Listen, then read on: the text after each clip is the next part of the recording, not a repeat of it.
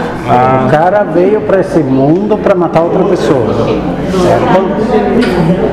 Se ele veio e matou e não teve sofrimento com aquilo, é, não dá nada. Agora, se ele se culpar, daí sim ele vai ter um. Ah, mas e a pessoa que foi prejudicada? Sabe, é uma nutrira ou não, quer dizer, isso é prova.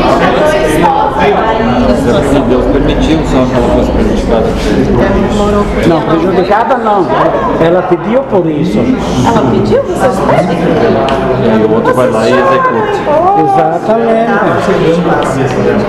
Se eu visse quando, quando implora,